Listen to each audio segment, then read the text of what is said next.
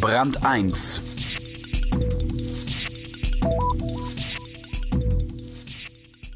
Er soll zum Wohle derer sein, die Arbeit haben. Der Kündigungsschutz.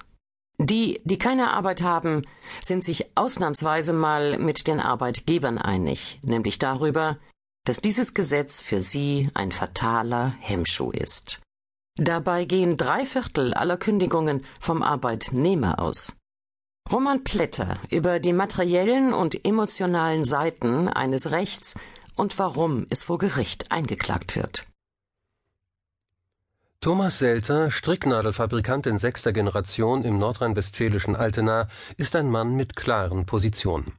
Je größer das Unternehmen, desto häufiger macht man wegen der Zahl der Leute die Erfahrung, dass der Kündigungsschutz eine Geißel ist.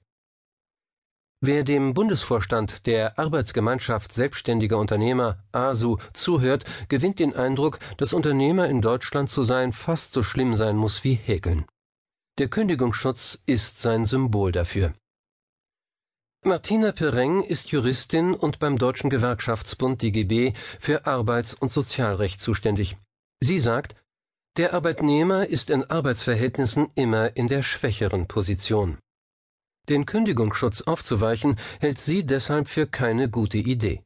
Der kleinste Konflikt um persönliche oder betriebliche Differenzen oder um Geld führe ohne Schutz dazu, dass der Arbeitgeber den Arbeitnehmer feuern könne. Wer Pereng zuhört, gewinnt den Eindruck, als bedeute es einen Rückfall in vorindustrielle Zeiten, Arbeitnehmer in Deutschland mit weniger Kündigungsschutz zu sein. Kaum eine Talkshow über den Arbeitsmarkt kommt ohne diese Positionen aus.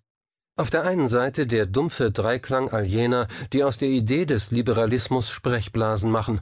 Deregulierung, Liberalisierung, Entbürokratisierung auf der anderen die Gewerkschaften als Lobbyisten der Arbeitsplatzbesitzer, die das Wohl ihrer Klientel unter dem Mantel der sozialen Gerechtigkeit behütet wissen wollen, was bisweilen für das Wohl all derer, die keine Arbeit haben, nichts Gutes bedeutet.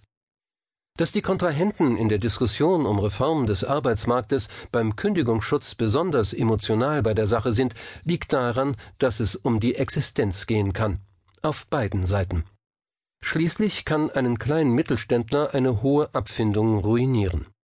Stricknadelfabrikant Thomas Selter stand vor 20 Jahren selbst einmal kurz vor der Insolvenz und musste von 60 Mitarbeitern 44 entlassen.